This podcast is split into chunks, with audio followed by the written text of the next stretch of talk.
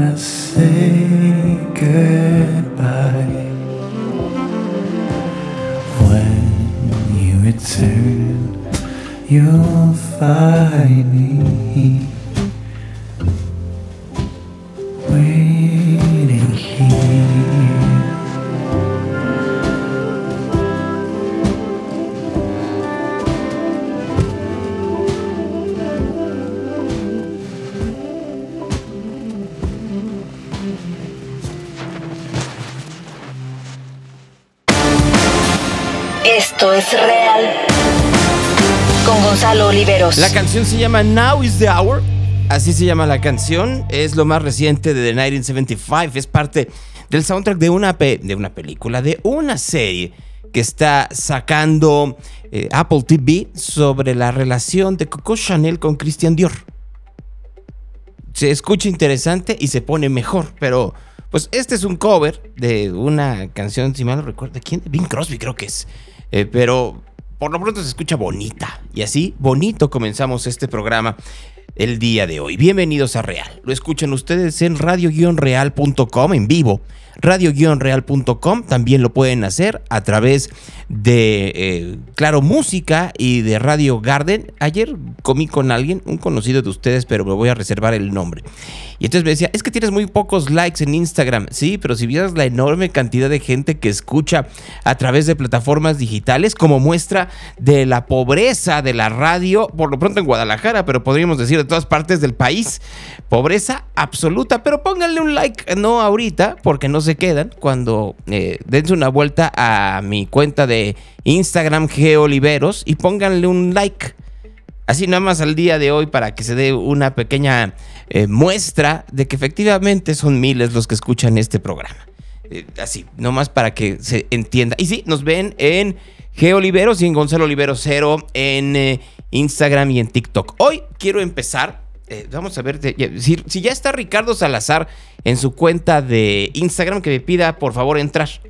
Este, porque hoy quiero empezar con una historia tapatía. No, no entremos con las eh, típicas historias de política y diatribas, sino quiero empezar con una historia tapatía. De esas historias que luego a la gente no le gusta escuchar o ver, pero que son fundamentalmente importantes para entender la lucha por los derechos y la libertad, que luego pareciera que es algo muy eh, eh, recurrente y muy sobado, pero que no es así. Al contrario, es algo que falta y que vale la pena una y otra vez recordar que hasta en lo más frívolo se encuentra eso. Así que me da mucho gusto saludar esta mañana a través de Real a Ricardo Salazar, que ya le, eh, ya le di autorización para que entrara. Y ahí está. Hola Ricardo, buenos días.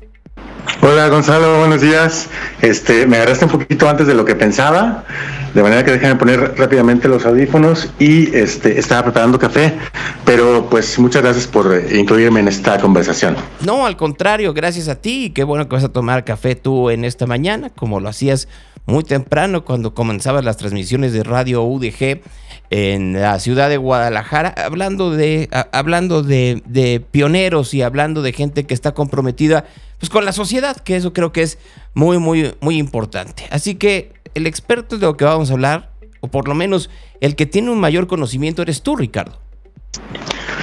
Pues mira, la verdad es que eh, además de, tener un poquito más de conocimiento, porque yo sí fui al Mónicas en varias ocasiones, particularmente eh, a los viernes de Oldies, a donde invitaba Ismael Crot, eh, con quien anduve pues hace ya algunos cuantos ayeres, este, pero pues más que eso, yo creo que Efraín y bueno, pues vamos introduciendo el tema. Efraín eh, Santa Cruz falleció el día de ayer, ayer se dio a conocer la noticia de su fallecimiento. Y Efraín Santa Cruz es el fundador de El Mónicas. A mucha gente de Guadalajara eh, le va a sonar, pero a mucha gente de fuera de Guadalajara también, porque el Mónicas se convirtió en tal vez uno de los primeros santuarios gays del país. Y mucha gente venía de todo el país al Mónicas porque aquí había lo que no había en otras partes del país a principios de los ochentas, que es dos cosas que hoy son muy comunes, que es un lugar para bailar entre hombres, un lugar para ligar entre hombres y un, lugar pues para escuchar música que no era común escuchar en los antros de entonces, que eh, era pues sumamente innovadora, según recordaba Ismael Crota en el testimonio que me mandó esta madrugada. ¿Quieres que ponga el testimonio de una vez? Ah, perfecto, exactamente. El, último audio que te mandé es el de Ismael Crot. Efraín, era 11 años más viejo que yo. Por lo tanto, aquellos apoteósicos días del inicio del lugar que se convirtió en la catedral y centro de peregrinación nacional eh, yo estaba en la primaria. Pero para cuando yo ya decidí ir y disfrutar del Mónicas, eh, ya estaba más que establecido. Si bien todavía era local pequeñito, donde la pista era de un metro cuadrado y de madera, y realmente era un lugar sumamente pequeño, el ambiente que se disfrutaba era de seguridad, de apertura, de inclusión. Algo muy importante para mí fue darme cuenta que no existía un cadenero, Sí, había una persona en la puerta que tenía la obligación de verificar que fuéramos los asistentes personas mayores de edad.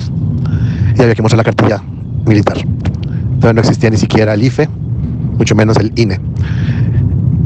Pero el puro hecho de que no había que esperar, suplicar, ser humillado para ser seleccionado para ingresar, era orden solamente. Marcó un hito en la inclusión.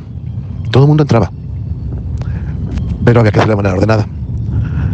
Recuerdo claramente las filas en Noche de la Independencia, en Noche de Brujas, para Año Nuevo, que le daban la vuelta a la manzana.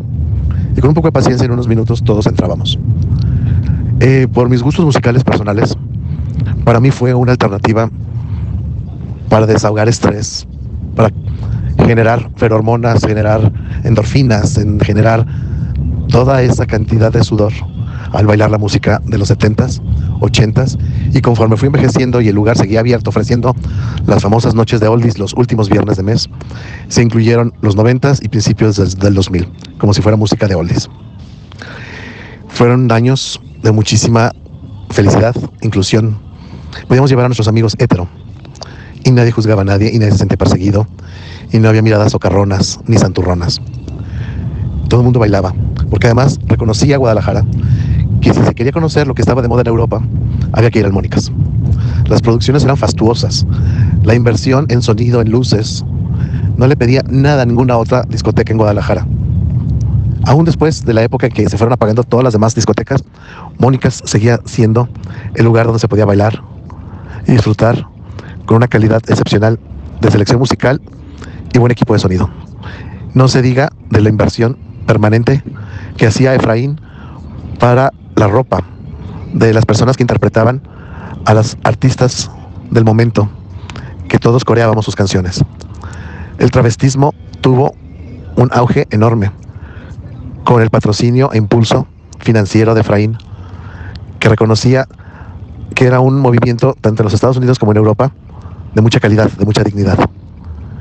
Si bien el Mónicas ya tiene muchísimos años de haber cerrado, la muerte de Efraín el día de ayer nos hace a todos repensar, tener nostalgia de lo que significó en nuestras juventudes, en lugares tranquilos, que él a pulso tuvo que construir.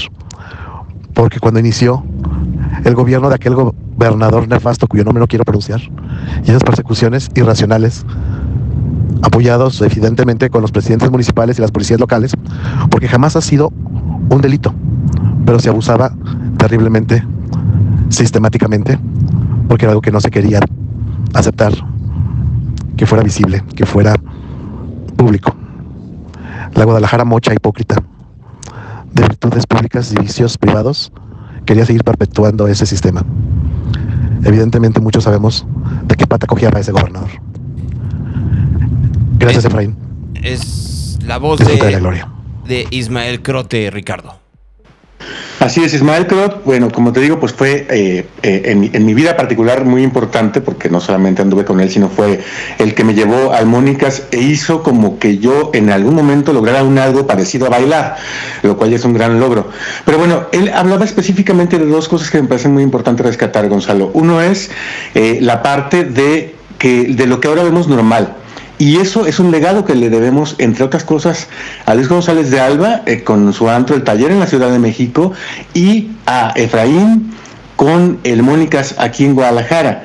El hecho de que hoy, por ejemplo, como me pasó el domingo que fui invitado por una eh, nueva amiga a quien conocí en un taller que di la semana, el año pasado, perdón, en la Biblioteca Pública del Estado, eh, al cine, a la Cineteca Pública de la Universidad de Guadalajara y nos eh, estuvimos echando pues una buena plática, un buen chal antes de entrar a la cineteca y vimos a dos parejas tomados de la mano haciendo arrumacos en el lago de Jenkins.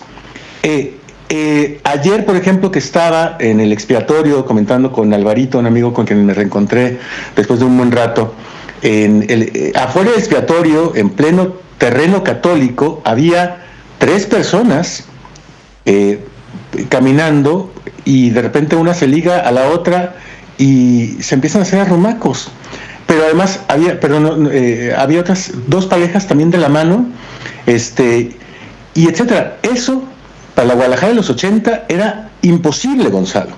Porque eso, como decía Ismael, era considerado faltas a la moral y por eso te trepaba la policía no por estar cogiendo en la calle, no por estar eh, abusando de un alguien o tocando a un alguien, sino por el simple hecho de vestirte como parecer gay o, en mi caso, por ejemplo, ahorita, pues por el solo pelito que traigo, me hubiera atrapado la policía por faltas a la moral.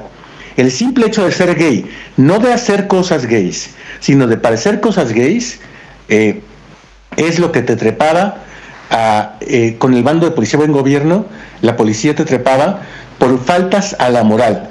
Y Efraín, por ejemplo, parte de lo que eh, a su vez me comentó en una crónica que publiqué en el periódico público, valga la redundancia, que recupera crónicas sociales y que recupera a su vez Víctor Magaña, eh, mi director de la Universidad de Guadalajara, ayer en una colaboración de por qué era importante Efraín, pues me contaba el propio Efraín que él fundó el Mónicas a los 19 años porque se fue a, Los Ángeles y allá, ya a punto de tomar el Greyhound de regreso aquí a Guadalajara, pues eh, un amigo eh, se reencontró con él, él pensaba que se lo estaba ligando, pero en realidad era un amigo eh, de la secundaria, si mal no recuerdo, entonces lo invita a los tantos gays de, de Los Ángeles y se maravilla porque es la primera vez que ve un lugar donde se podía ser libre, y hacer dos cosas que hoy, insisto, nos suenan sumamente simples y hasta pendejas, pero que en su momento no se podía hacer, incluso en lugares privados, que era bailar entre hombres y tomarse de la mano y o besarse entre hombres. Y aquí es donde entra un poquitititito el prietito en el arroz. Porque si gustas y si tenemos por ahí a la mano eh, el testimonio de Meche Cárdenas, Meche Cárdenas ha sido un pilar también en muchos sentidos aquí en Guadalajara, porque ha sido amiga súper jotera de gente como Julio Aro o como Luis González de Alba, o más bien dicho como su pareja, eh, Charlie, eh, que en su momento fue el DJ de Mónicas, y que ella, pues cuando esto estaba muy mal visto, juntarse con Jotos, ya se juntaba con Jotos. Pero además ha sido todo un pilar porque tiene ya prácticamente más de 10 años en Radio Universidad de Guadalajara con lugar común, pero hacía programas con Julio Aro en Radio Universidad de Guadalajara en los 80 para burlarse de cosas de Guadalajara como su mochés, con Julio Aro siendo gay y incluso de Raúl Padilla, porque tenían un personaje en aquel tiempo que por cierto hacía Trino, en donde se burlaban del profesor Padillín, que lo que hacía el profesor Padillín es cuando llegas a su, a su, a su oficina te decía, a ver, bájese sus pantaloncitos y enseñe su fifí. Y entonces, con ese fifí se referían a dos cosas. Uno, por supuesto, aquellito que estamos pensando, pero dos, a Fifi, el gobernador al que se refería Ismael. Fifi, Flavio Romero de Velasco. Había que ver los códigos. Pero entonces, Meche Cárdenas era parte de ese grupo que se burlaba de todo lo establecido en los 80. Cuando si hoy está mal visto esto, entonces era prácticamente una sentencia de muerte. ¿Escuchamos a Meche Cárdenas? Ahí va.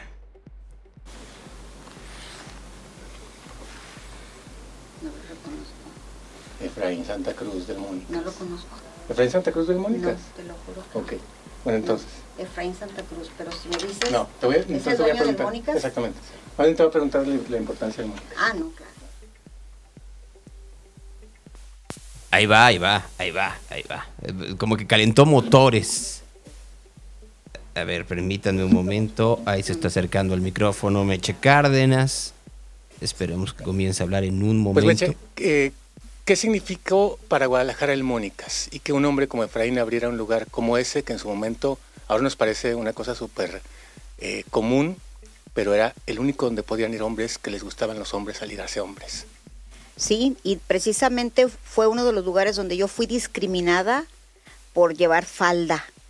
Entonces tu- me tuvieron que poner un pantalón y como soy enana fue un lío, porque tuve que pasarme como agarrar una novia, otra mujer ahí que tampoco podía entrar porque nada más era hombres, hombres con hombres, HSH.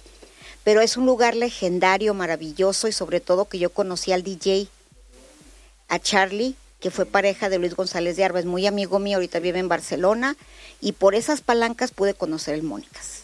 También fui con Julio Aro porque era la catedral. Ahí es donde el, el placer tenía otro nombre y todo se permitía.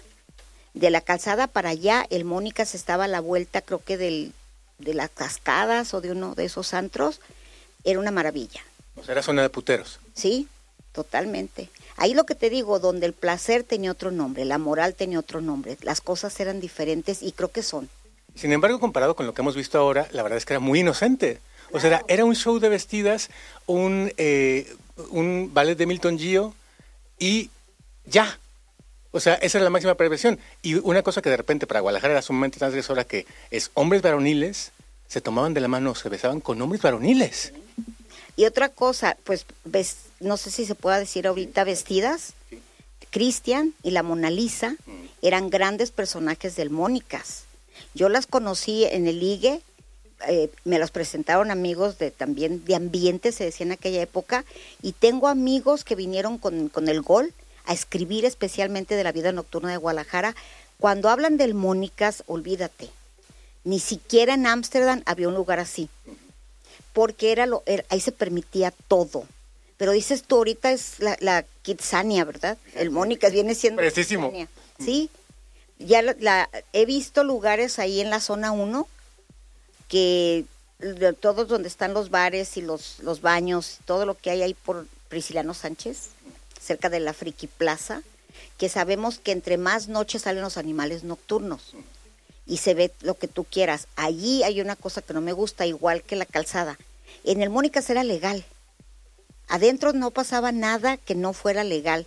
No había rollo de, de, de tráfico de chavitos, cosa que hay en otros lugares. No había, no había tráfico de drogas. No, todo era sano, era bailotear a gustísimo Y cuando había noches de ochentas era una maravilla. Claro, las noches de oldies, que eran los viernes últimos de cada mes, era la cosa más maravillosa porque uno eh, escuchaba música de, los papás y bailaba la música de los papás, porque parte del asunto era ir a hacer las coreografías. Sí, pues sí, gracias a palancas pude entrar al Mónicas. Mm. Y ahora me decías tú que en un principio la Mona Lisa y Ricky Lips fueron legendarias porque entre otras, eh, eh, pues fueron los primeros shows travestis que en México se daban, pero luego vino también, por ejemplo, Ricky Lips y La Gorda Espejo. Ah, la gorda, pero fue muchísimo después. Beatriz Espejo. No Beatriz Espejo. Roberto. Sí, Roberto Espejo. hasta yo me sé el apodo, pero no voy a decir. Dilo. No, la Pimiso.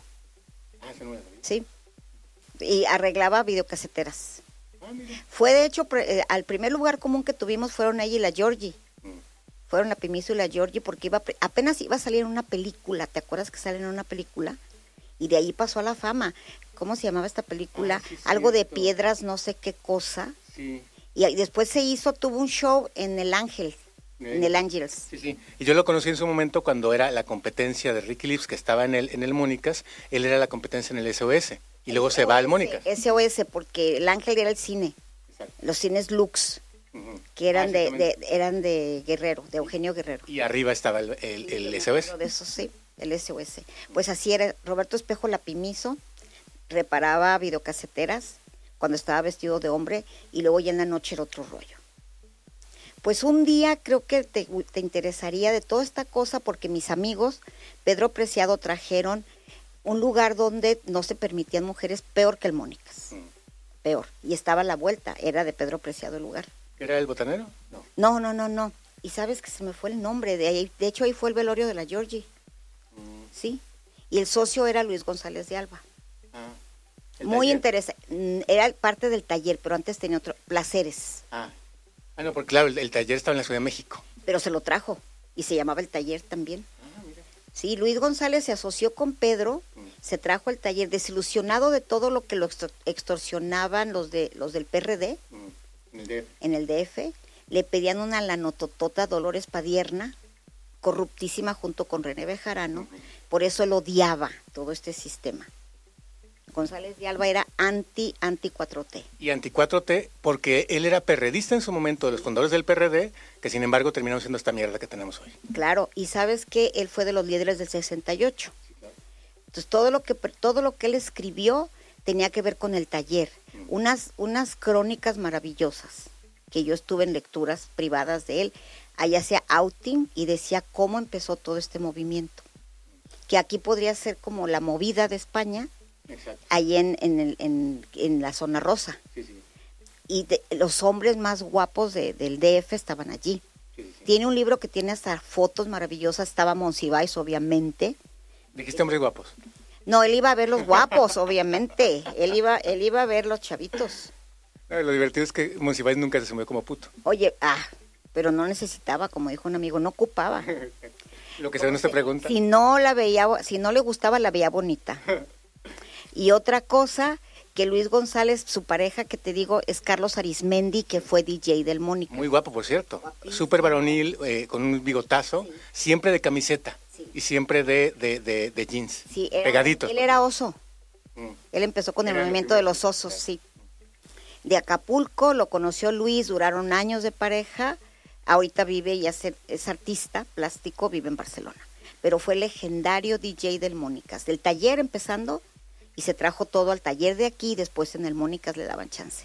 Y ahí me tocó a mí conocer. Pues dejamos Meche para quedar este programa y por lo pronto muchas gracias por recordar con nosotros el Mónicas y a Efraín que ha fallecido el día de hoy. Ay, no es cierto.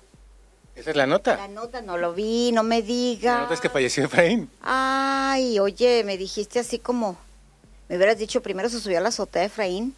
Y luego ya, ¿qué onda? No, qué lástima. de hecho, eh, lo que estamos dando a conocer es que eh, en Twitter pone eh, Andrés Treviño, el director de diversidad sexual de Gobierno del Estado, que él va a acompañar a Donna Sommer ahora. A partir de hoy va a bailar con ella en el cielo. Y cuando yo veo esto, y la verdad es que se me dobla, se, me... Se me... Sí, porque yo lo leo justamente escuchando Radio Gaga de, de, de, de Queen en el camión en la 636, entonces también era un viaje vacunado a los 80, como eran los viernes dobles con Ismael, tu amigo, mi amigo. Sí, ay, Dios mío. Pues qué lástima. pues abrazo a toda la comunidad que lo recuerde y para los que, como a mí, siempre se presentó muchísimo. Era la libertad absoluta del Mónicas. Un lugar alternativo y absolutamente underground. Pues mira, Ricardo, escuchando, eh, voy a sacar varias cosas. Uno, me queda muy claro que Efraín, como en su momento Luis González de Alba, en la Ciudad de México, fueron pioneros en abrir no solo espacios para que la comunidad LGBTQ tuviera una válvula de escape, sino también una provocación hacia los regímenes conservadores eh, del PRI y del PAN en el caso de Jalisco, del PRI y del PRD en el caso de la Ciudad de México, conservadores y corruptos, y que luego se transformaron, curiosamente, en Movimiento Ciudadano en el caso de Jalisco y en Morena en el caso de la Ciudad de México y de todo el país, y que la muerte de Efraín nos debe de recordar que estos tiempos conservadores e hipócritas pueden repetirse una y bueno, los estamos viviendo y no los no lo queremos reconocer. Continúa la corrupción, tal vez ahora los eh, eh, cobros no sean a través de Dolores Padierna y René Bejarano, sino a través de la Unión Tepito. Y lo mismo sucede en el caso de Jalisco, en, en caso de la persecución y el hostigamiento a la comunidad, Ricardo. Sí, fíjate que es eh, pues ahora sí que en, muchos sentidos una especie de viaje vacunado en el tiempo, Gonzalo, porque efectivamente, eh, por ejemplo, en aquel tiempo parte de lo, que me contaba Efraín en la crónica de los 30 años que publicamos eh, en el periódico público, eh, es que él tenía que cuidar a su gente literalmente. Mira, dos cosas que son detalles bastante interesantes que llaman mucho la atención, que son literalmente hacer comunidad. a ver, para empezar, el Mónica ya existía previamente como putero. Su mamá tenía un putero y tenía varios. Eh, ese local particularmente estaba en los 80 a punto de desocuparse cuando Luis González, eh, perdón, este, cuando eh, Efraín regresa de Los Ángeles y ve los santos gays y dice, ¿por qué no estoy en Guadalajara? Entonces le pide a su mamá el local, y el local se llama Mónica porque Mónica, es porque Mónica se llama su mamá, y su mamá se dedicaba a los puteros. El hecho de que estuviera en una zona de tolerancia, es decir, de la calzada para allá, que tú sabes que en Guadalajara eso es muy importante, pues hizo que hubiera un ambiente de libertad, porque aparentemente no le importaba porque era la zona lumpen de Guadalajara. Entonces, hasta la zona lumpen de Guadalajara de repente empezó a llegar coches de este lado de la ciudad que iban a divertirse y hacer quién sabe qué cosas, porque era, como decía Ismael, una puerta eh, y un lugar privado, porque así eran los puteros de aquel lado. O sea, tú llegabas, tocabas y te pasabas, sí, solo sí, te dejaban pasar, este, y entre otras cosas lo que hacía, como decía Ismael, Efraín, era solamente checarte que fueras mayor de edad. En su momento, parte de lo que decía también eh, eh, Meche Cárdenas, es lo que se le puede criticar, pero era un síntoma de los tiempos, que ahorita explico, es que no dejaba entrar mujeres. Eso tenía una explicación en cierto sentido para los tiempos, insisto, que es principios de los ochentas, que es que no había lugares exclusivos de hombres para hombres que fueran a su vez a ligarse a hombres. Y es otra parte que le podemos criticar a Efraín y a Luis González de Alba en su momento, que ellos, como les gustaban los hombres varoniles, pues preferían que fueran hombres varoniles a ligarse a hombres varoniles y que a su vez pues eh, digamos como que hubiera cierto, hubiera cierto gusto estético por ver a un hombre varonil ligarse a un hombre varonil. Pero nunca se le negó la entrada, como decía Ismael, a nadie. Y algunas que se querían colar, como el caso de eh, Meche Cárdenas, pues bastaba con que se pusieran pantalón y se acabó, ¿no? Ya después él mismo se dio cuenta de dos cosas.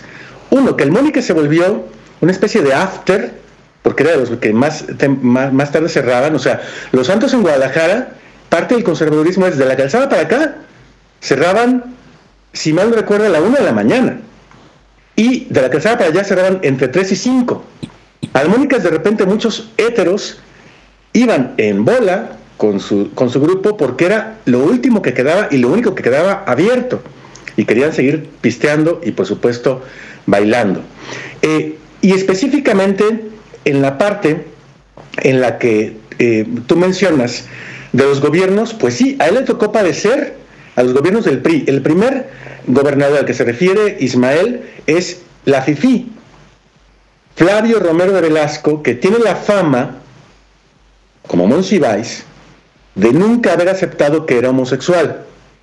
A diferencia de Monsi, él no era precisamente alguien que al verse al espejo se sintiera orgulloso y que hiciera comunidad, aunque no dijera que era gay. Al revés, justamente como negaba su propia homosexualidad, al menos en lo público, se dedicó a hostigar y a chingar a los que osaban mostrar en público eso que tanto placer le daba, pero que tanto le disgustaba. En ese sentido, Guadalajara y ha sido, eh, por fortuna cada vez menos, pero en muchos sentidos, específicamente en lo político que ahorita estás tocando, pues muy de doble moral y es lamentable que hoy efectivamente aparezca esta doble moral desde la parte del gobierno, específicamente en Jalisco, Gonzalo, yo diría que uno que es tratar de legitimarse teniendo una dirección o varias direcciones de diversidad y creer que eso es todo. Pero hoy hay gente todavía, incluso en la Ciudad de México, la tierra de derechos, de libertades, de avances. Hoy acaba de publicar un chavo en la mañana en Twitter que ayer un señor le tiró pleito porque por su forma de estar, de ir vestido, le pidió que se alejara de él, porque era evidentemente puto y pensaba que obviamente uno que se viste de puto se los quiere coger a todos, ¿va?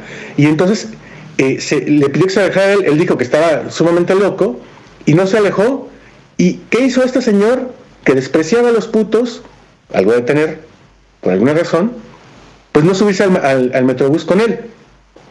Ahora, en el asunto policiaco específicamente, y con esto cierro el comentario Gonzalo, este, él cuidaba tanto a la gente que iba a su antro, que si veía que se trepaban, porque hacían las razas, particularmente en el tiempo de Flavio Romero de Velasco, los policías, para esperar a la gente que iba saliendo del Mónicas, y particularmente porque traía pantalones entallados y o eh, pues algún, lo que ahora se llamaría crop top, o alguna cosa de lentejuelas, y por eso los trepaban, no es que los llevaran a la delegación y, o ante el juez para que les pusieran multas por eh, violar la moral. Lo que realmente hacían era extorsionarlos. Darles baje con lo que sea, darles su paseado y luego ir a, tirarlos por ahí. Efraín lo que hacía es seguir a las patrullas que veía que te levantaban a la gente del Mónicas y él darle lana a los policías para que lo soltaran. Por una simple sencilla razón, en esos tiempos era su cliente la cautiva. Y entonces, si él liberaba a esa clientela que iba cada semana al Mónicas, pues iba a tener clientes a la siguiente semana. Ese era el tipo de gente que era Efraín Santa Cruz y era el tipo de cosas que hoy no estoy seguro, como comentaba alguien eh, por aquí en, en, el Instagram, déjame checar quién es, este, que decía que lamentablemente hoy, tanto en la Ciudad de México como aquí, siguen existiendo policías que por tu apariencia te siguen trepando este, no, no alcanzo a, recuperar eh, todos los comentarios, pero eh, que por tu apariencia te siguen trepando y que por ser moreno, por ser tatuado, por verte como drogado, ya cada vez menos por fortuna, pero sigue sucediendo que por verte homosexual y por saber que en tu familia bien no te aceptan por eso, pues para extorsionarte te trepan. Y eso lamentablemente también se ve en lo político, en donde la falta moral y la, falsa moral y la corrupción incluso se ha institucionalizado.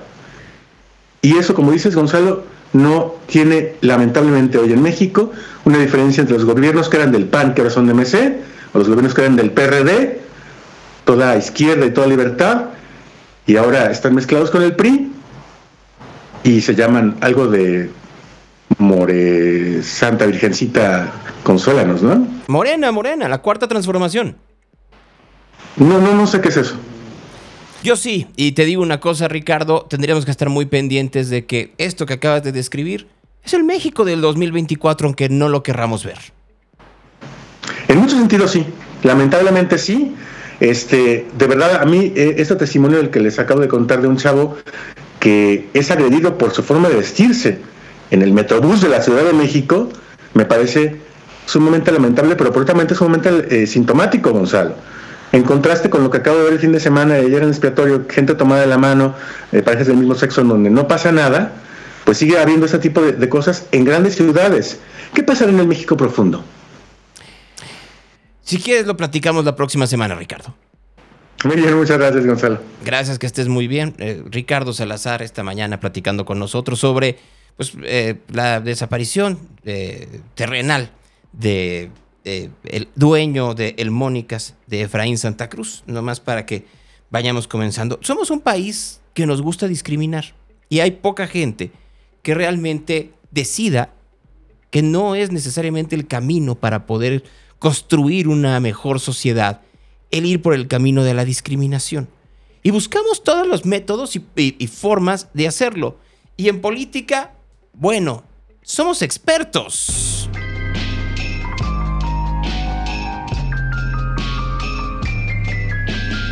Ahí fue Xochitl Galvez a Nueva York a reunirse pues, con quien se dejó, menos con los migrantes asociados a el movimiento de regeneración nacional, como lo vimos el día de ayer. Son libres de hacerlo y son libres de estar en contra de Xochitl Galvez.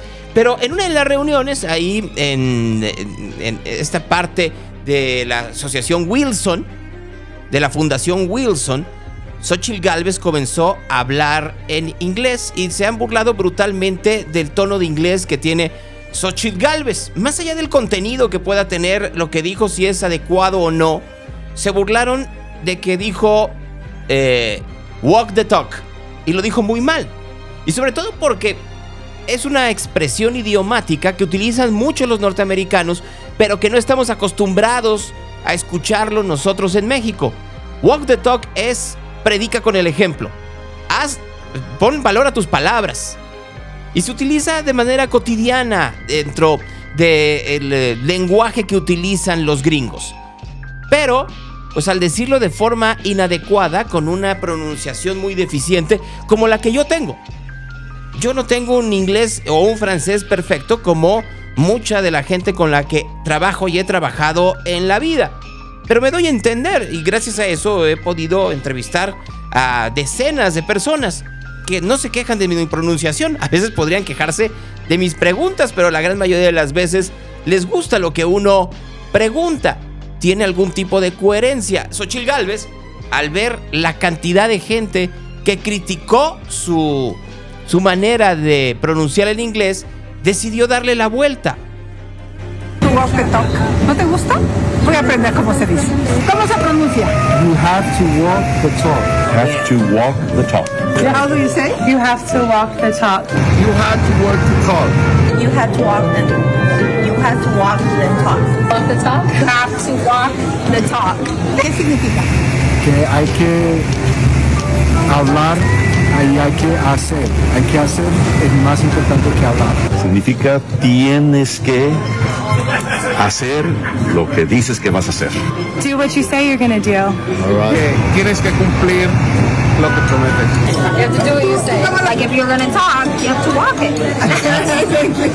you have to walk the talk. Bueno, pues ya sabe cómo pronunciarlo de mejor forma. La verdad es que hay que entender algo. Pues sí, Xochitl Gálvez no tiene la mejor pronunciación, como seguramente miles de los eh, indocumentados migrantes mexicanos que se encuentren en estos momentos en los Estados Unidos tampoco lo saben.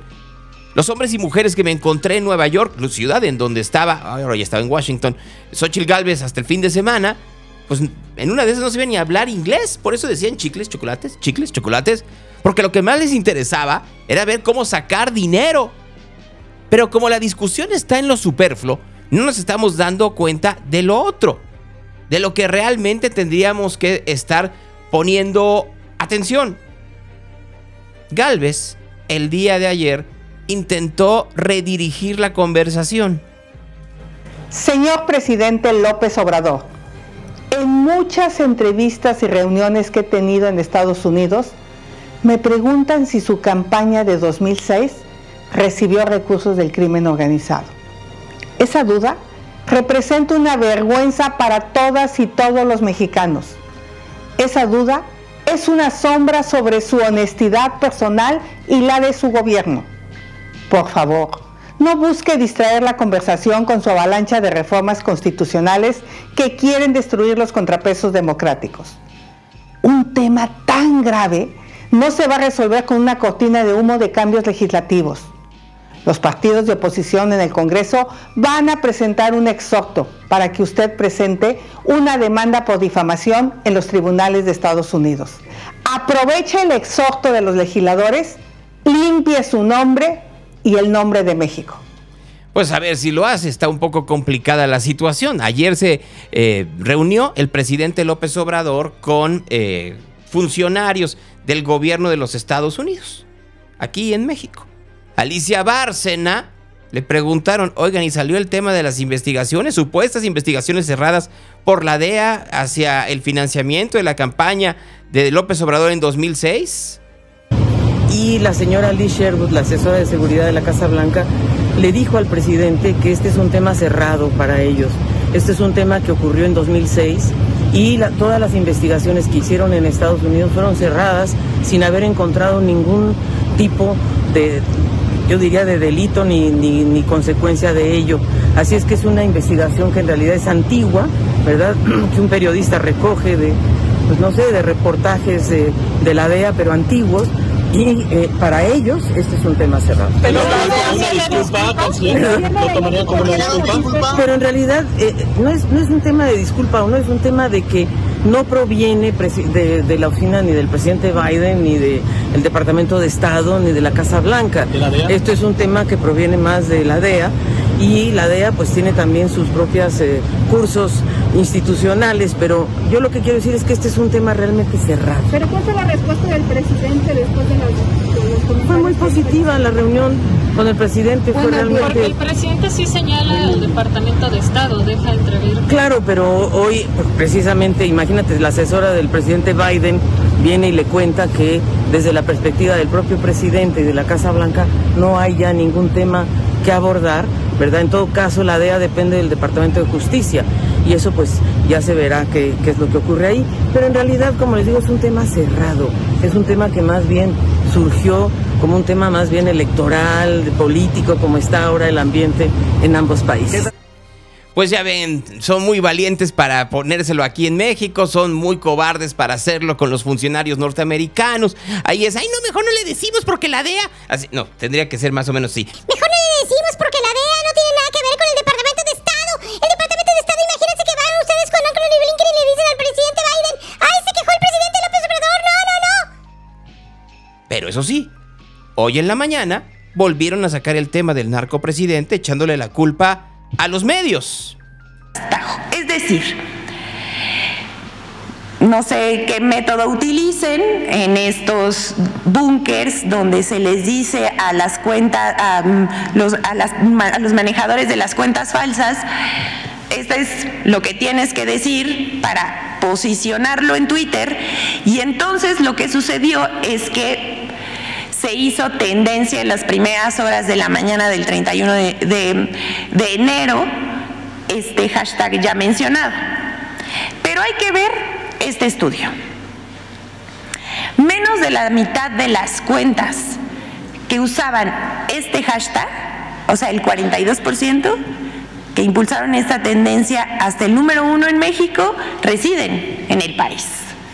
El resto, es decir, el 58% son cuentas del extranjero, lo que significa, ya decimos, el uso de bots o robots para mantener la tendencia durante varios días. ¿Y ustedes creen que eso no pasa con lo mismo que sucede con el caso de las tendencias creadas por gente como la Catrina Norteña? Una mujer llamada Julieta que eh, pues, vive del erario vive del dinero público. Pero eso sí, eso no lo toquemos con el señor, con, los enviados del Departamento de Estado. No vaya a ser el diablo. Eh, en esta época del electoral, pues obviamente, como yo les decía, hay todo tipo, eh, pues todo tipo de videos que sorprenden y todo tipo de diatribas. Jorge Álvarez Bainés, candidato de Movimiento Ciudadano al gobierno de México se fue al fútbol, lo cual no tiene nada de malo. Se fue al fútbol con Samuel García, lo cual no tiene nada de malo. Y estaban ahí, pues, lo que se hace el fútbol, departiendo y tomando una cerveza, que ya es muy común en sus videos, en donde todo el tiempo los, los dos alegres compadres se la pasan tomando cervezas. Está muy bien. Si esa es la comunicación política que quieren hacer, pues seguramente están pensando que hay muchos mexicanos que no ven nada malo en que la gente se tome unas cervezas. Y yo prefiero que, que, piensen eso y que el tomar cervezas no sea algo malo, o a diferencia del gobierno de México que quiere eh, criminalizar a quien utilice vapeadores. Prefiero que la gente normalice cierto tipo, cierto tipo de consumos, para ser muy honesto. Pero, escuchen ustedes.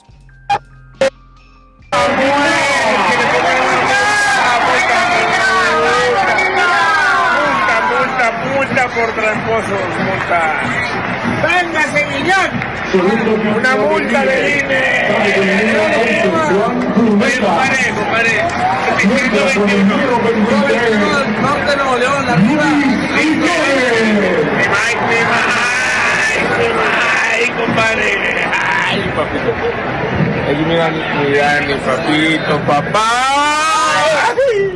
Oye, pato, pato. Corleone, el, el presidencial ya le dice Corleone en, en historias de Instagram. Mi pato, mi pato. Saludos a Beltrones. ¡Ay, papá! ¡Te la vas a. ¡Hasta Sonora! Saludos a Beltrones. Ay, papá, te la vas a pelar. Beltrones respondió. No se puede gobernar o hacer política. A ver, espérenme, porque aquí no, sería con esta música, porque como es Beltrones, él tendría que tener algo mucho más, mm, eh, mucho más acá.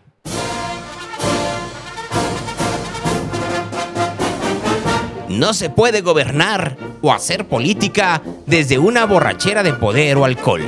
Siempre ha dado malos resultados. Eso lo sabe Dante Delgado.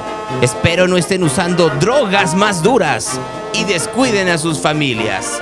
Atentamente, Manlio Fabio Beltrones, ex gobernador de Sonora, ex diputado, ex senador, ex líder del Partido Revolucionario Institucional. Y luego le respondió a Beltrones Álvarez Maynés y le puso lo siguiente, y aquí sí puedo, puedo ponerle esto. La gran diferencia es que mientras yo puedo salir a la calle y asistir a los estadios, usted y la vieja política quebraron al país desde los restaurantes y antros más lujosos de México y el mundo. Póngale hora y fecha y nos vemos en el antidoping. Y ya que habla Dante, lleve a su dirigente nacional y a toda su familia. Que disfrute esta campaña porque será la última. Saludos. ¡Ay! ¡Qué hombres los que están hoy en día haciendo política en México! Porque pues lo que importa es ver quién se droga o quién se mete sustancias en el cuerpo o quién chupa. Perdón la tos. No importa lo demás. ¿En qué anda Claudia a propósito de esto? Pues anda en dos cosas. Uno, preparando el arranque de su campaña el próximo primero de marzo. Bueno, en primer lugar queremos decir muy claramente que respaldamos las propuestas presentadas el día de ayer por el presidente Andrés Manuel López Obrador eh, al Congreso de la Unión como reformas constitucionales. Desde nuestra perspectiva, amplían y fortalecen los derechos sociales y humanos representados en la Carta Magna, fortalecen la democracia, las libertades, un gobierno honesto y austero, la soberanía nacional y por supuesto también la protección de los animales y la protección del medio ambiente. Estas propuestas son parte del programa que vamos a presentar el primero de marzo a la ciudadanía como inicio de la campaña electoral de nuestra coalición Sigamos Haciendo Historia. Estamos convocando de manera muy importante una difusión en todo el país de estas propuestas a nuestros militantes, simpatizantes y por supuesto a un debate nacional sobre lo que presentó el presidente el día de ayer y aprovechamos para invitarlos el próximo primero de marzo al inicio de la campaña y la definición clara de lo que representa nuestro proyecto de nación que incluye las propuestas presentadas ayer por el presidente Andrés Manuel López Obrador de manera muy importante y estamos convocando al pueblo de México a defender y avanzar en estas propuestas el próximo primero de marzo a las 4 de la tarde al Zócalo de la Ciudad de México. Ya, ya con eso. Primero de marzo para sus propuestas que como ya escucharon ustedes son las mismas del presidente. Así. Ya que estamos hablando de Claudia Sheinbaum, se enojó Enrique Alfaro. Y entonces, Claudia Sheinbaum fue a Guadalajara, estuvo con estudiantes de la UDG el sábado. Y ahí dijo que Jalisco era el principal foco rojo de seguridad en el país. Y que Alfaro le responde y prácticamente le dijo mentirosa. El día de hoy, por la mañana, en la Mesa Estatal de Seguridad, se presentó el corte del mes de enero con muy buenos resultados para Jalisco. Y como lo he hecho mes con mes desde el inicio de mi gobierno, quiero decirles eh, de frente a todas y todos los jaliscienses cómo vamos en la agenda más compleja, más importante que enfrenta este país, que es la de la seguridad pública. Miren, cuando iniciamos este gobierno, tuvimos que enfrentar eh, un incremento eh, permanente que venía viviendo Jalisco en materia de inseguridad. Lo que nos dejó el último gobierno del PRI fue un enero en el 2019, cuando empezábamos el gobierno, con 6.089 delitos relacionados con la seguridad pública, los que hemos definido como de seguimiento especial. Los delitos que le corresponden al ámbito estatal y municipal en materia de seguridad pública, los que nos tocan a nosotros, donde están robo a vehículo, robo a negocio, robo a persona, casa habitación, robo a cuentavientes, a vehículo de carga, esos delitos que son puntualmente los que están relacionados con la seguridad pública, tenían en enero del 2019 6.089 delitos. En enero del 2024, 2.341. Este es el enero con la incidencia delictiva en materia de seguridad pública más baja desde que empezamos el gobierno. No solamente logramos revertir esa inercia creciente que nos dejó el último gobierno del PRI y que verdaderamente nos generó muchos problemas en Jalisco cuando arrancamos la administración, sino que esta, este decremento en los niveles de inseguridad pública eh, se ha sostenido durante estos seis años. No ha habido enero en el que no hayamos bajado los niveles de inseguridad y este es el enero más bajo desde que empezamos el gobierno, 61.6% menos delitos en materia de seguridad pública que los que teníamos cuando arrancamos la administración. La verdad es que eh, sin echar campanas al vuelo ni cantar victoria, son resultados que hablan del trabajo a conciencia que hemos hecho. Porque aquí nos hemos concentrado en hacer bien eh, nuestro trabajo y en cumplir con nuestra responsabilidad, más allá de jaloneos eh, políticos y de situaciones que ponen en evidencia los intereses que hay detrás de quienes quieren denostar y descalificar el trabajo que hacen miles de mujeres y hombres todos los días para recuperar la paz y la tranquilidad. Y por si hay alguna duda, eh, respecto a este avance que eh, estamos reportando. Tenemos también el dato de víctimas de agresión directa, en donde eh, la inercia que llevábamos como Estado en ese último gobierno del PRI nos había dejado un enero con 226 víctimas de agresión directa. Este enero, en 2024, fueron 153, 32.3% menos. Aunque tuvimos algunas más que en enero del 2022, es el segundo enero con menos víctimas de agresión directa en uno de los delitos que evidentemente eh, significan más desde el punto de vista de la agenda de seguridad. Estamos eh, pues eh, satisfechos con el avance y concentrados en ir dando cada vez más resultados. El corte que hicimos del año anterior nos permitió ver cómo el 2023 había sido el año en el que se había logrado eh, los menores niveles de inseguridad pública en nuestro Estado, en mucho, mucho tiempo. Este enero es el mejor enero que hemos tenido también desde que arrancamos el gobierno por eso no quiero dejar pasar la oportunidad y aprovechar este corte de enero en donde en lugar de presentar delito por delito. La verdad es que en todos vamos avanzando bien, eh, se tienen buenos resultados, pero quiero aprovechar este mensaje para hablar sobre algo que verdaderamente debe de preocuparnos a todos, el uso político de la agenda de seguridad, el querer torcer la información, manipularla para sacar raja política. Eh, a mí me llamó mucho la atención que el domingo vi una nota de una declaración de la candidata a la presidencia de la República de Morena, que vino a Jalisco a decir que la Secretaría de Seguridad eh, Federal tenía un mapeo sobre los riesgos en el país y que además en ese mapeo Jalisco era el estado que tenía más riesgos de todo México. Eso dijo la candidata a la presidencia de la República.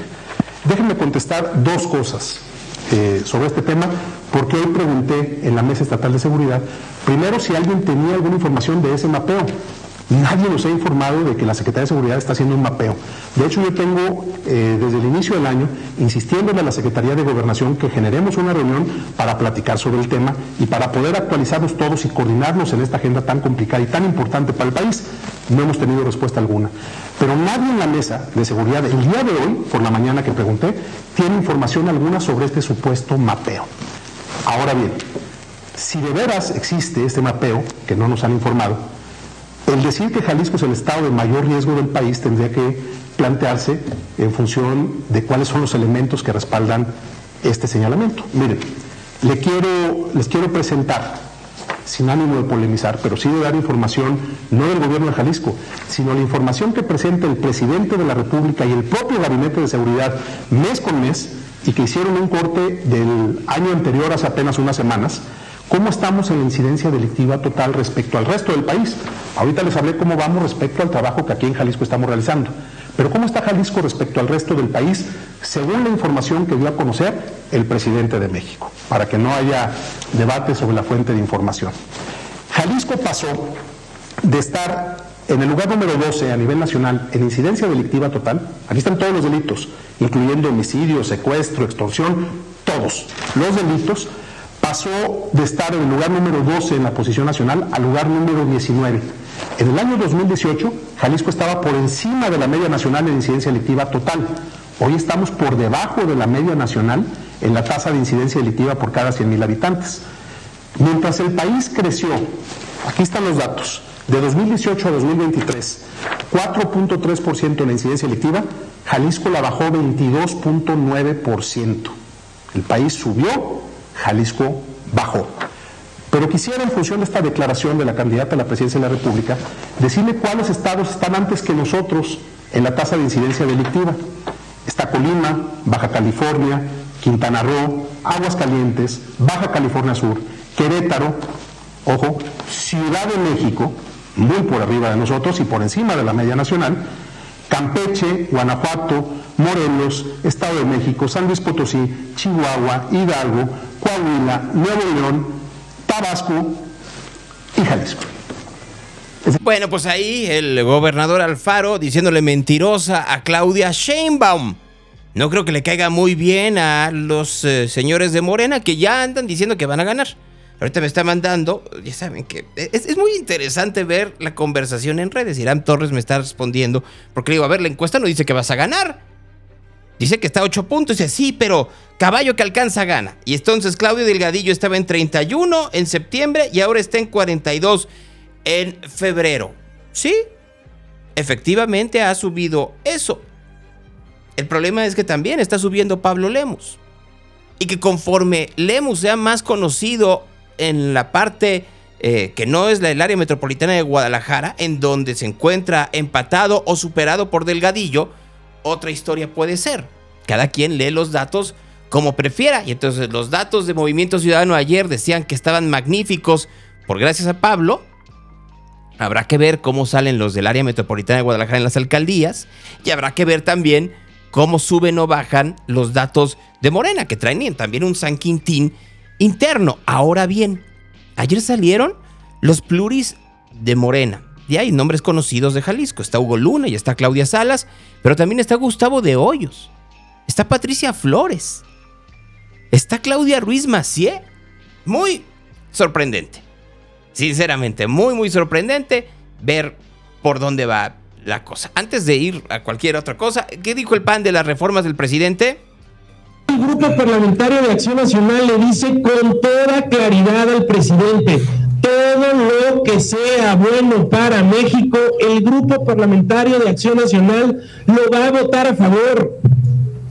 Claro que nosotros queremos que haya jubilaciones al 100% para todas las y los mexicanos, pero le exigimos al presidente que inicie poniendo el ejemplo y que lo haga de forma inmediata y retroactiva el primero de enero con todos los trabajadores del ISTE, todas las enfermeras, que lo haga con todos los doctores. Que... No, no va a hacer eso, Marco Cortés. Y no lo va a hacer porque todavía no está el dinero. O sea, lo que hay que entender es que de dónde va a salir la lana. Y ya todo el mundo está diciendo lo que les dije ayer.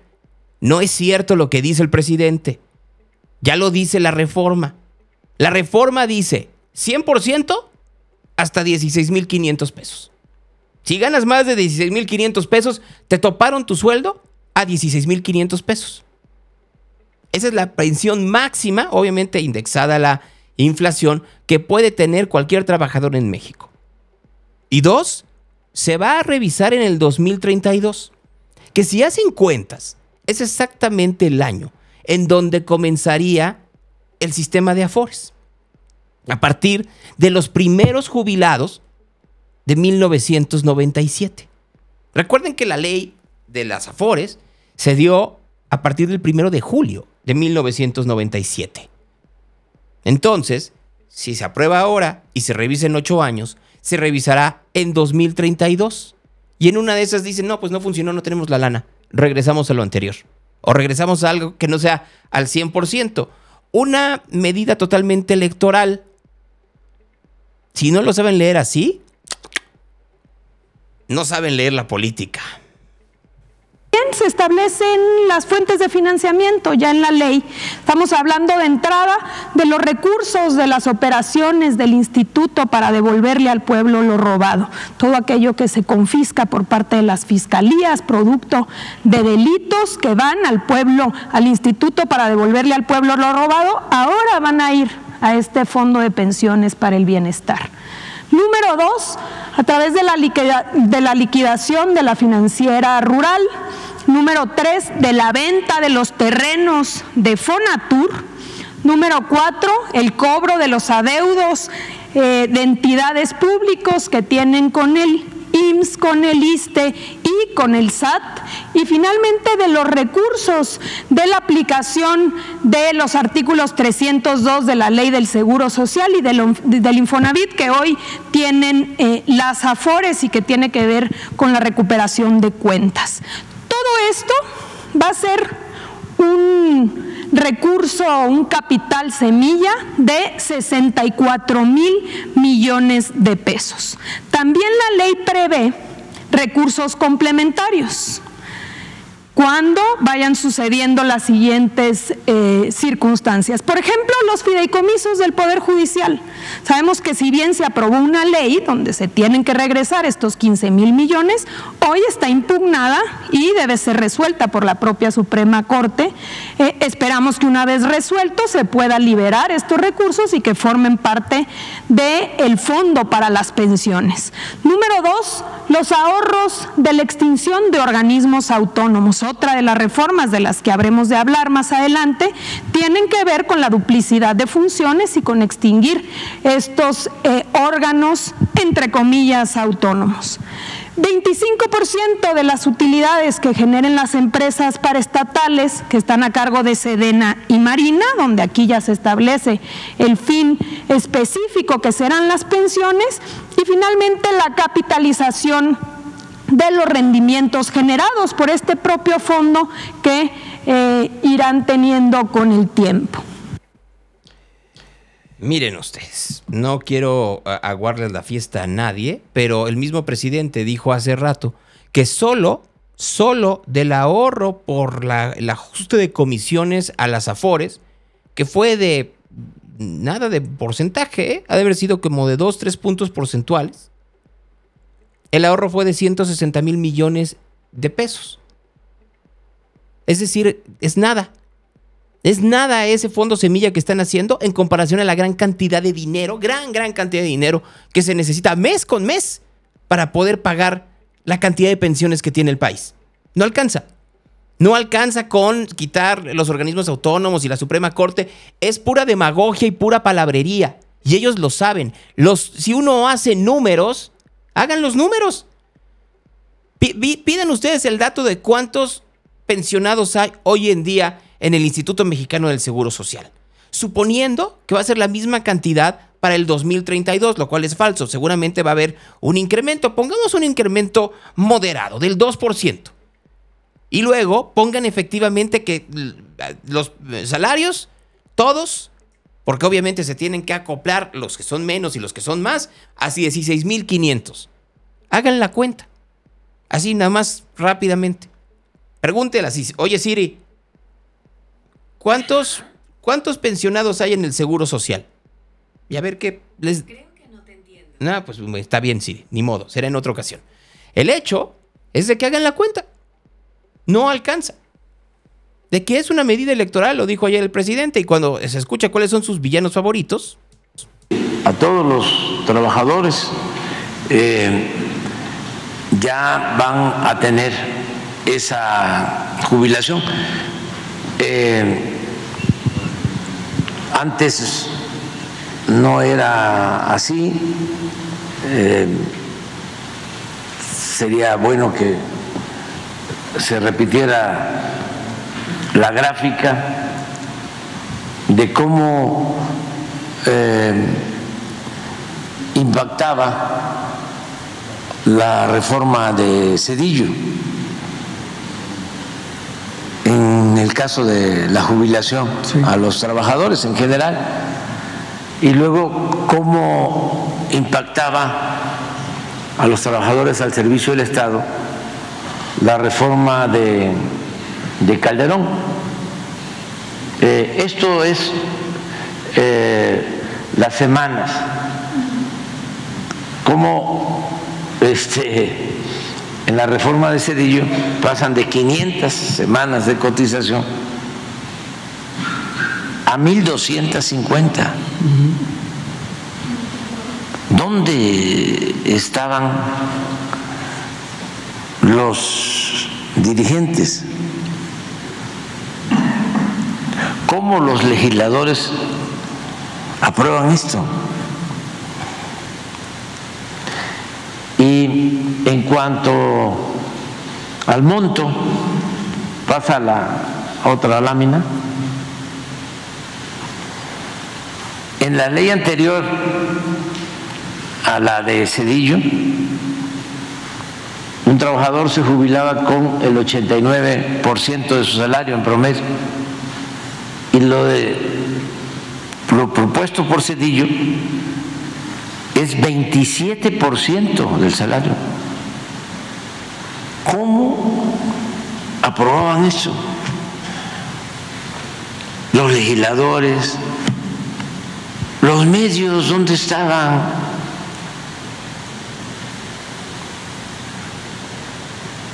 Los dirigentes sindicales.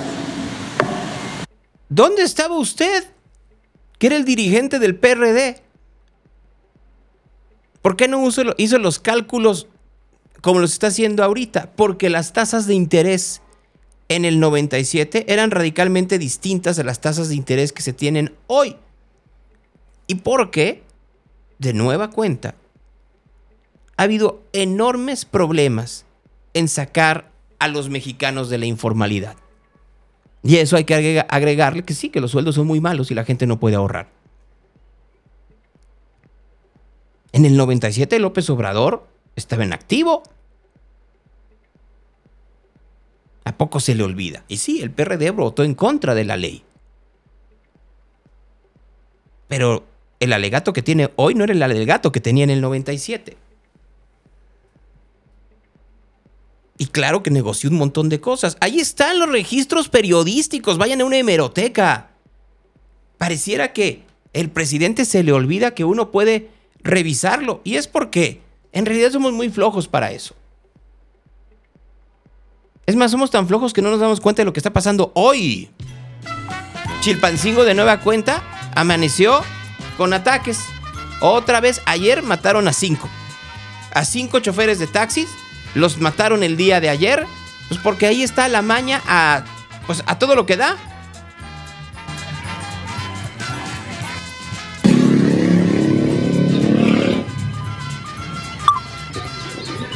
Entonces, pues otra vez hoy Chilpancingo, como Tasco, pues tienen una crisis brutal de que no puede salir la gente a la calle. Norma Utilia Hernández, la alcaldesa de Chilpancingo, la misma que se reunió con el líder de los ardillos y que quería ser senadora y que hizo su informe y aventó juegos pirotécnicos mientras que estaban ahogándose con Otis en Acapulco, dice que no pasa nada. Bueno, mira, en cuestión, si tengo miedo, pues miren, yo creo, siempre lo he asumido que Hoy hacer política es arriesgado para cualquiera, cualquier presidente, cualquier gobernante. Eh, yo he asumido de compartir el mismo destino con la población. Hay que retomar. Yo soy una mujer que hago política, nosotros no tenemos, yo en mi caso, yo no tengo ningún problema con la delincuencia organizada. Los delincuentes se, hablan entre ellos, nosotros hacemos política. Nosotros nos toca la prevención del delito, eso nos queda claro. Y obviamente también comentarles que pues trabajamos en lo que nos toca hacer.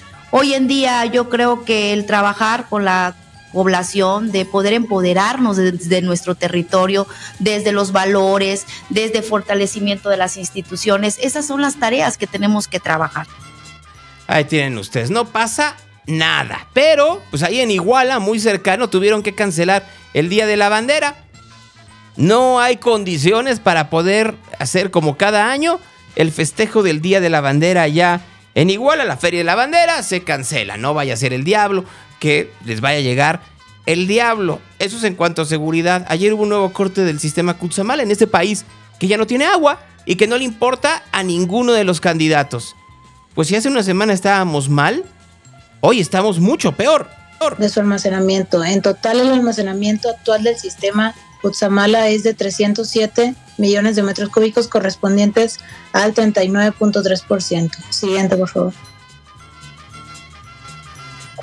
En lo que refiere al monitor de sequía de México en la cuenca del río Cutzamala, en la imagen del lado izquierdo es el corte al 15 de enero. En la imagen central tenemos el corte al 31 de enero.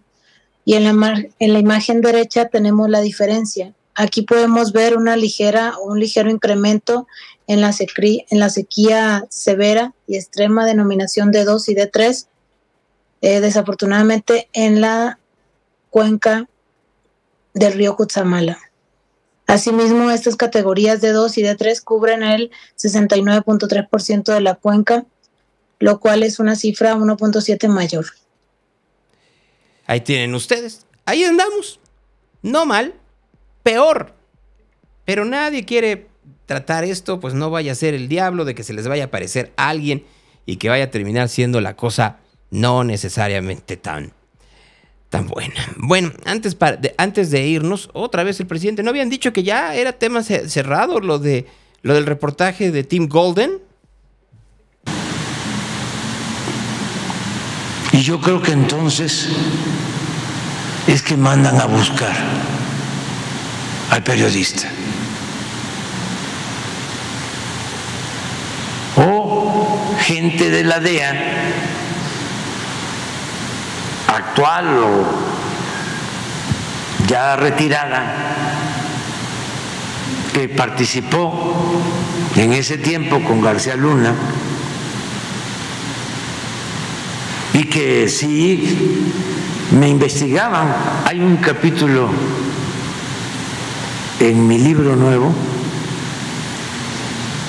que se llama algo así como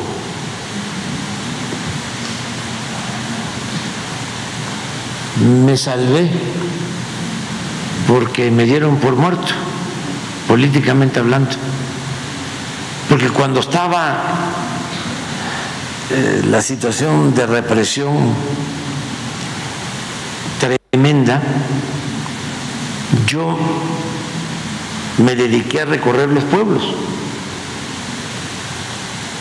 Y realmente me dieron por muerto políticamente, porque le preguntaban a Calderón, ¿y dónde está Andrés Manuel? Ahí está, ahí anda, reuniéndose con 10, con 20 gentes, puebleando. Entonces, me salvé, este, porque no se metieron conmigo. pero sí se metieron, ahora ya viendo las cosas, sí estaban en investigación, porque esa investigación, según me vengo enterando, la hizo la DEA con Genaro García Luna, con Calderón. Presidente, pero, pero Entonces, ¿quién nos ayudaría muchísimo? Y le hago un llamado, el periodista.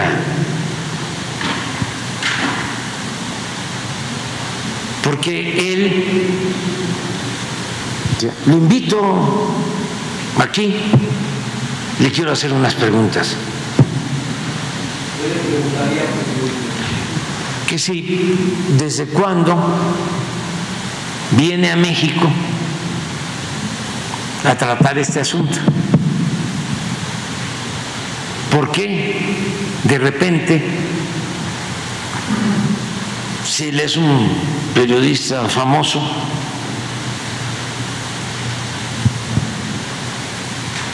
le interesa eh, retomar este tema y sobre todo darlo a conocer. Qué interesante es que sea el presidente quien quiera hacerle unas preguntas al reportero y no el reportero al presidente. Más aún cuando Tim Golden ha dicho que le pidió información a Jesús Ramírez Cuevas y Ramírez Cuevas se la negó. Igual que Nicolás Mollinedo que ha dado un montón de entrevistas. Murió el expresidente de Chile, Sebastián Piñera. Ayer en la tarde hubo un accidente aéreo allá en Chile en la región de Los Ríos. Piñera iba eh, piloteando un helicóptero y al parecer hubo un problema en el helicóptero, iba con familiares y Piñera pidió a los familiares que saltaran, murió ahogado.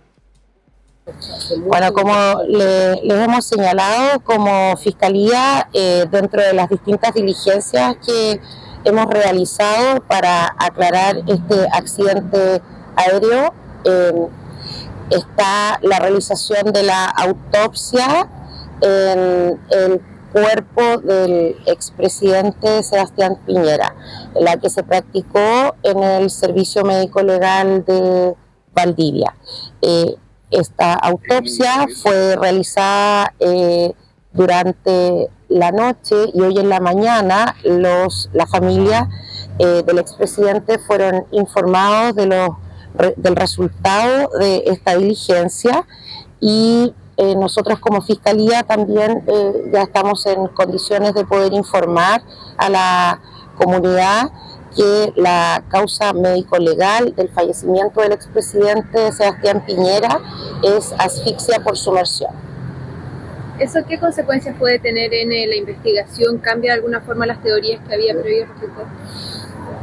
No tenemos ninguna teoría en particular, sin embargo, este, este, este dato forense o médico legal a nosotros eh, sí nos permite ir eh, elaborando una teoría de la, una teoría más probable de cómo habría sido la dinámica de este accidente aéreo. Y como les señalábamos, en este momento en paralelo, en el Ranco, que es donde ocurrió este accidente, hay un equipo técnico que está eh, dedicado a realizar todos los peritajes que tienen que ver con el helicóptero eh, donde se produjo el accidente. Y eso descarta completamente la posibilidad de que haya habido reporte de tráfico. Voy a ir rápidamente con Marco Vinicio después de escuchar esto. Ya respondió de nueva cuenta Malio Fabio Beltrones ya eh, mandó otro tweet en donde dice, no hay vieja o nueva política. Ah, no, entonces no tenemos que ponerlo con esto, tenemos que ponerlo con su música.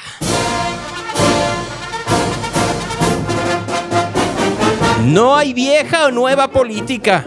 Lo que hay son buenos políticos o malos políticos. Pobre Nuevo León. Peña. MC. ¿Ya estará sobrio? Ahí está Manlio Fabio Beltrones,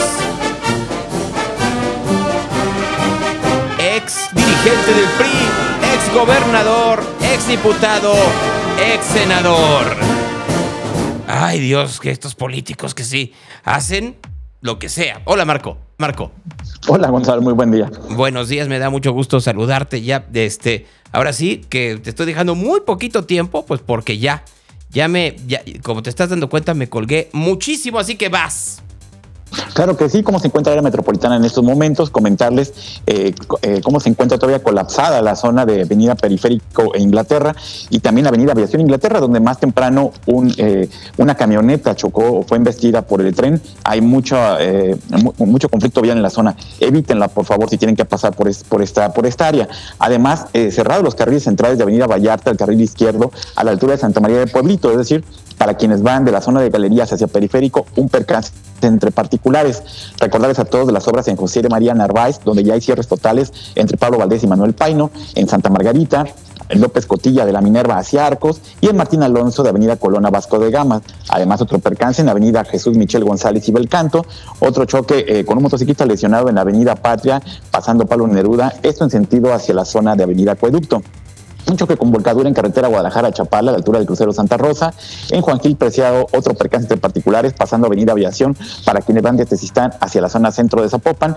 En Avenida Vallarta y Rafael Sancio, justo abajo del paso desnivel, hay una carambola entre tres vehículos. Esto en sentido contrario a la otra que habíamos dicho, Avenida Vallarta. Esto en sentido hacia Avenida Patria. También tómelo en consideración. Además, hay cierres por una persona que fue atropellada en calle Occidental entre Avenida Federalismo y Anáhuac. También tómelo en cuenta. Semáforos que no funcionan esta mañana, los de la Glorita del Charro en Avenida Revolución, en Juan Gil Parcial de Carretera Colotlán, en la lateral de Periférico Industria Textil y Avenida Río Nilo y Luis Alberto Piña. Vialidades complicadas de circulación, aparte de las que ya comenté, Cruz del Sur de Avenida Guaredas, Avenida del Mercado, Avenida Revolución y Calzada Independencia, Periférico de Avenida 8 de Julio de Avenida Colón y Avenida 8 de Julio y Lázaro Cárdenas también presenta mucha carga vehicular esta mañana, lo que en reporte vial de Radio Real Gonzalo Todos. Pues muy bien, Marco, me da mucho gusto verte. Estábamos viendo ah, el, el acuario Michin. ¿Has ido a ese lugar? Sí, Gonzalo, sí, sí llegué a ir al acuario Michin. Y es bonito, yo nunca he ido. Fíjate que este fin de semana voy a estar en, Guadalajara. Me están invitando al concierto final de, José Madero, entonces yo creo que voy a estar por allá. ¿Debería ir al Acuario Michin o a dónde debería de ir? Pues fíjate, Gonzalo, que si somos, digo, eh, somos en comparación, a mí en lo particular me gusta mucho más el acuario del Zoológico Guadalajara, aparte que es un tour más completo. ¿Sí conoces el Zoológico Guadalajara? No, en realidad no conozco muchas partes de Guadalajara aún, ¿no? Podría ser como político y hacer mi gira. Eso debería de comenzar a hacer. Mira, debería de ser muy tramposo y sacar una credencial de lector en Guadalajara poniendo la dirección de, no sé, pues ahí luego vería de dónde. Ahí podré, domicilio conocido. Ándale, domicilio conocido Guadalajara Centro. Y entonces pongo dirección, domicilio conocido. Y luego comienzo a ir a lugares y pues, hago reels en Instagram, ¿no? Corto, corto, largo corto, corto, largo, ¿no? Vine a conocer el Acuario Michin. Vine a conocer el Zoológico de Guadalajara. Vine a conocer el Trompo Mágico. Vine a conocer, este, eh, primero puros lugares así turísticos. Vine a conocer Tlaquepaque. Vine a conocer, dice que yo te invito, gracias Gaby, te agradezco mucho. Este, vine a conocer, este, eh, por supuesto, la rotonda de los jaliscienses ilustres. Vine a conocer, bueno, vine a visitar de nuevo la horrible escultura de Forza ahí en el Paseo Alcalde. Y así hago corto, corto, largo, ¿no? Y luego ya hago, hago, este, me subo a mi macro periférico y conozco los lugares tristes de Guadalajara. Eh, al Parque Alcalde, por supuesto, y al Solidaridad, diría, ¿no? Y a Colomos, ¿no? Y hablo con la gente y estoy pendiente de sus preocupaciones, ¿no? Corto, corto, largo, ¿no? Corto, corto, largo. ¿No? Y luego, este, y luego estoy aquí en, en Oblatos, y luego estoy aquí en Polanco, y luego estoy aquí en, este, y así me puedo seguir, ¿no? Son los 20 años de Trocker. Voy a ver a Trocker también, a Frankie, ¿no? Corto, corto, largo, ¿no? Y así me puedo, me puedo seguir durante un buen rato y luego estoy aquí en Chapultepec hablando con la gente con lo que bailan, ¿no? Y me tomo una fotografía ahí, ¿no? Y me levanto a bailar danzón, ¿no? Aunque no sepa bailar danzón. Y ya en tres años digo que quiero ser candidato al gobierno de Guadalajara, pues porque tengo una credencial falsa. Y miren ustedes, constaten que yo sí voy a todos los lugares de Guadalajara. Ándale, mira, muy buena idea, Gonzalo. Pues bien, invitado a todo lo que gustes. Algo así, voy, voy a pensarlo Así, nomás voy a pensarlos, veo cómo hacen esta campaña y lo hago así, puro corto, corto, largo. O diputado local, ¿no? Pues ya como todo el mundo puede hacerlo. Así, diputado local y miren ustedes, estoy en la zona más jodida de Zapopan. ¿No? Y ahí, ahí, véanme, véanme cómo yo sí soy humano y estoy con ellos, ¿no? Aunque viva en Providencia, ¿no? Aunque viva en Puerta de Hierro, ¿no? que Termo estará de regreso en el C3, pues que les vaya muy bien, ¿no? Que inviten ahí a sus amigos. Yo, como no soy amigo de ellos, seguramente no me invitarán. No, así de fácil, ¿no? Pero que les vaya bien. A todo el mundo que le vaya muy bien en esta vida. Sí, mira, y pues aquí estamos esperando para tu tour, Gonzalo. Ya nomás nos dices que por, por dónde va. No, y lo voy a empezar a hacer así. Voy a empezar a ir mínimo una vez al mes, una vez cada 15 días, eh, procurando eh, que se venga el futuro. Ya está, Gonzalo. Pues aquí ya, mira, tienes varios votantes a favor. No, no que, se, que, que, venga el futuro, no que se venga nadie de futuro, porque eso se escuchó y, es una imagen muy asquerosa. sí, mejor. Gracias, Marco. Un abrazo para ti, Gonzalo, y para todos. Si otra cosa no pasa, mañana por aquí nos vemos. No, la verdad, no, no quiero ser político. Los políticos tienen un tufo bastante, bastante feo como a traición. El Evangelio del Día.